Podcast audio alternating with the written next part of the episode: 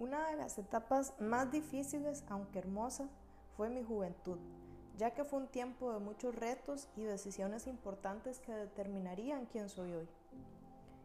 Y me recuerdo una ocasión que tuve la oportunidad de conversar con una persona importante de la farándula cristiana.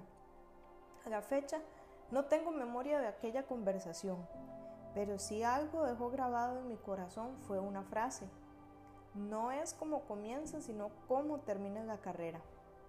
Con el paso del tiempo, aquella frase fue tomando sentido en mi juventud, porque empecé a entregar no solo mi corazón al Señor, sino también a ceder mis derechos y quebrar mi voluntad para tener un buen final. Entendí lo que es vivir esta palabra de Romanos 12.2. Entonces aprenderán a conocer la voluntad de Dios para ustedes la cual es buena, agradable y perfecta. Conocer la voluntad de Dios.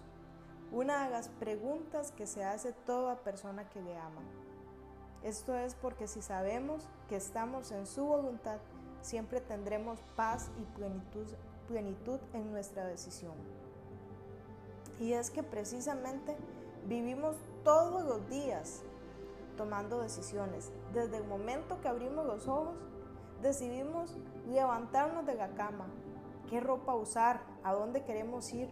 Y aunque son pequeñas decisiones, también llegan a nuestra vida decisiones importantes, que no solo son importantes, sino trascendentales. Es decir, tienen tanto peso para cambiar nuestro rumbo, cambiar nuestra vida, hacer crecer o destruir nuestro propósito. Así, que al tomar la próxima decisión es importante que tengas en cuenta la primera parte del versículo. Esta parte dice, no imiten las conductas ni las costumbres de este mundo, más bien dejen que Dios los transforme en nuevas personas al cambiarles la manera de pensar. Precisamente la conducta y costumbre de este mundo es sacar de la ecuación a Dios, centrarse en el hombre y siendo nosotros nuestros propios dueños, decidimos por nosotros mismos. Somos autosuficientes, pero si confiamos en el Señor nuestra vida y decisiones, debemos permitirle que Él nos cambie los pensamientos para que seamos personas dirigidas por su voluntad. Cuando somos personas que tenemos presente al Señor en nuestras decisiones, podemos pasarlas por estos filtros y puedes preguntarte, ¿Se apega mi decisión, mi voluntad o deseo a la palabra de Dios? 2. ¿Tengo paz en el corazón al hacerlo?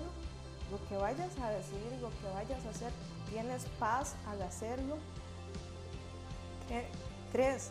¿Cuál será el fruto? ¿Será bueno? ¿Será malo?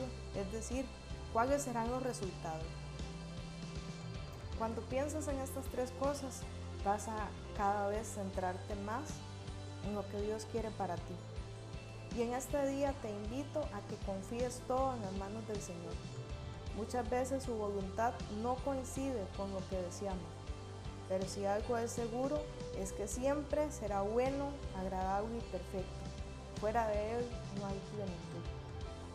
Que esta mañana tu oración sea decirle, Señor, yo te pido que cambies mis pensamientos, te pido que transformes mi corazón, te pido que tomes, Señor, mis decisiones y aquellas, Padre, que no están acorde a ti.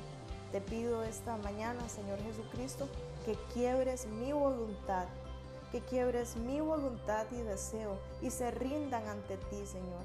Que yo siempre sea dirigido a puerto seguro para que en tu voluntad pueda ver, Señor, que esto es bueno, que es agradable, que es perfecto y que pueda tener la paz en mi corazón de que estoy siempre establecido en tu voluntad. Amén.